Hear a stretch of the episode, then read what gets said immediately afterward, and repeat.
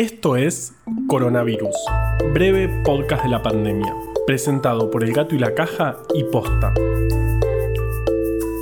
Hoy es jueves 23 de abril, día 35 del aislamiento social preventivo y obligatorio en la Argentina. Hoy uno de los autores de este podcast se quedó sin internet por dos horas. Casi le digo que vaya a trabajar a un café.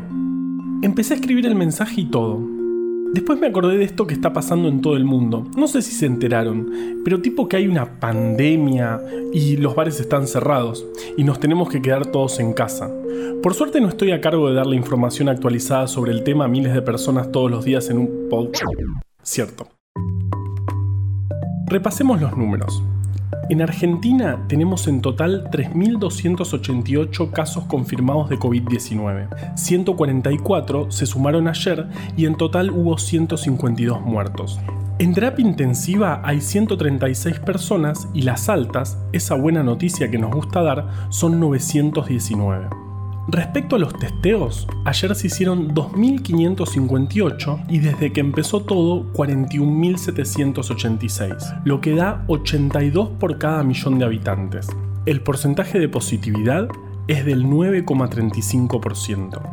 En el mundo, los casos se acercan a los 2.700.000 y hay algunos países, en su mayoría islas muy alejadas, que aún no reportaron casos. Corea del Norte tampoco, pero no sabemos muy bien lo que pasa ahí. Un anuncio importante es que ayer llegaron 170.000 test serológicos. Esos son los que miden anticuerpos, es decir, que sirven para saber si una persona estuvo en contacto con el virus y son diferentes a los que se usan para diagnosticar, que, en cambio, buscan material genético del virus. Los test serológicos se usan para hacer investigación epidemiológica, para saber qué proporción de la población estuvo en contacto con COVID. Se llama estudio de vigilancia sanitaria y va a empezar a hacerse en el transporte público, pidiendo voluntarios, por supuesto. Hola, buenos días. Disculpe que le interrumpa. ¿No me permite tomarle una muestra de sangre para hacerle un test de COVID-19? Perdón, ¿señor? ¿Me escucha? Ay, sí, perdón, estaba muy concentrado leyendo este libro.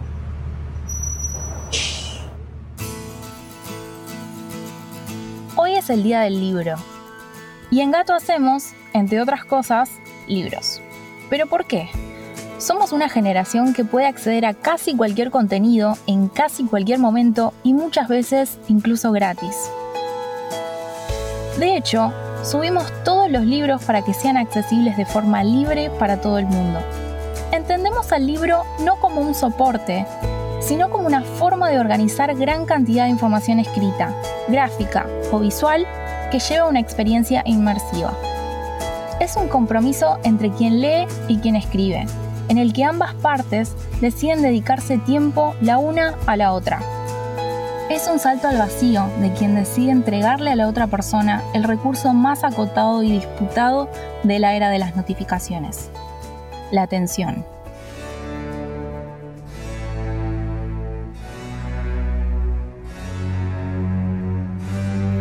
Un libro nos lleva a sumergirnos tanto en una idea que podemos, aunque sea por un rato, pensar en una sola cosa y emerger después de manera distinta.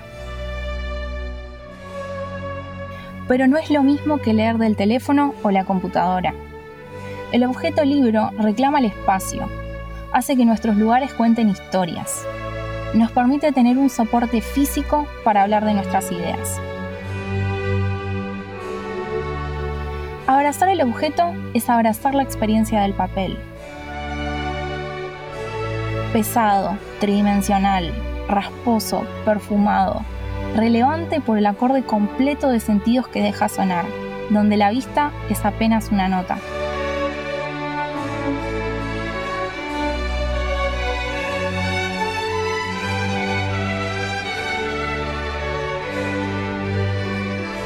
Hacemos libros para leer, pero también para dejar tirados por la casa, para regalar y para recomendar, para recomendarnos para recordarnos quiénes fuimos y cómo esa presencia permanente nos moldeó. El objeto libro es también un testimonio de cómo nos sentíamos en el momento en el que lo leímos.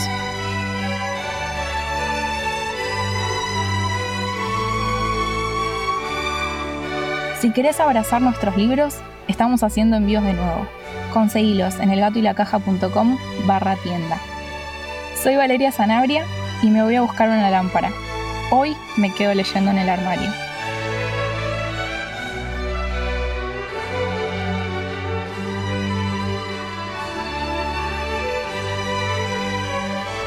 ¡Qué elegancia la de Francia! Buenas noches, señor. ¿Quiere retirarse de inmediato y sin escándalo? Sí.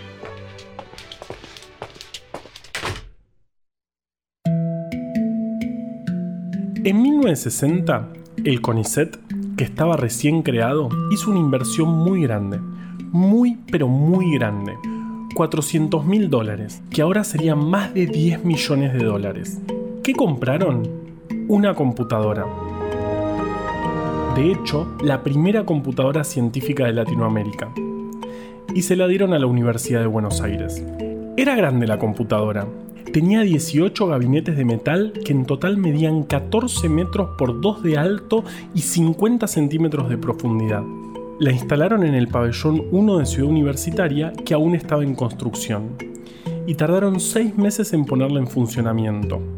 Se llamaba Clementina porque vino preparada para ejecutar, con Vips, la canción Oh My Darling Clementine, que parece que era muy popular en Inglaterra en esa época.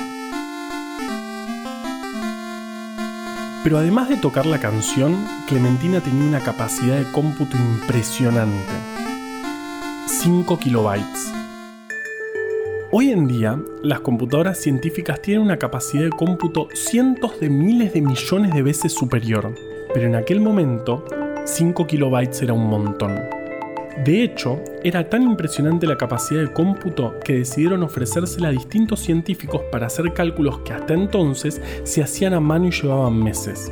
Dicen que un físico, que fue uno de los primeros en usarla, estaba tan entusiasmado con ir a ver los resultados que cuando le avisaron que estaban listos salió corriendo y atravesó una puerta de vidrio.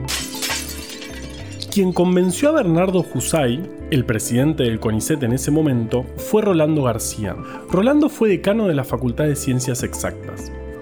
Fue él quien durante la dictadura de Onganía, cuando se dio la orden de intervenir universidades, enfrentó a los policías que habían llegado a la puerta de la facultad y les dijo que no podían ingresar.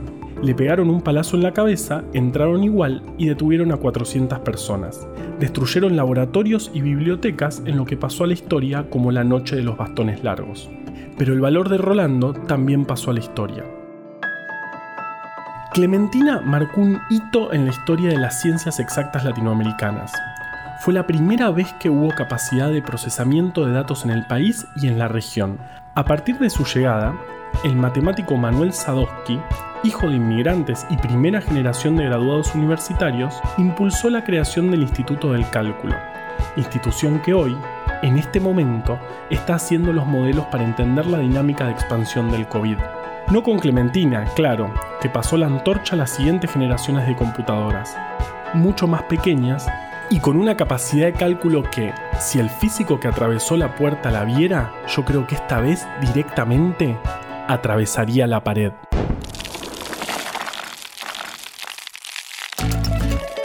Coronavirus, breve podcast de la pandemia, es una producción original del Gato y la Caja junto a Posta. Si vas a compartir un audio, que sea este. A la desinformación le tenemos que ganar en su cancha.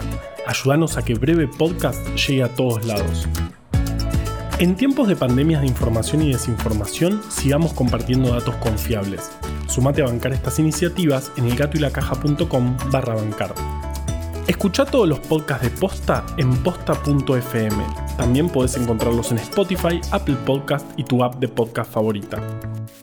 En la coordinación general de este podcast estuvo Nahuel Ugacio. Nos da consejos desde el armario Valeria Sanabria. Producción por posta Luciano Banchero y Diego del Agostino. En la edición Leo Fernández. La identidad visual del podcast es de Belén Kakefuku. Este episodio fue escrito por Juan Cruz Balián, Valeria Sanabria, Ezequiel Calvo, Florencia Fernández Chape y por mí. Yo soy Juan Manuel Carballeda. Quédate en tu casa y nos escuchamos mañana.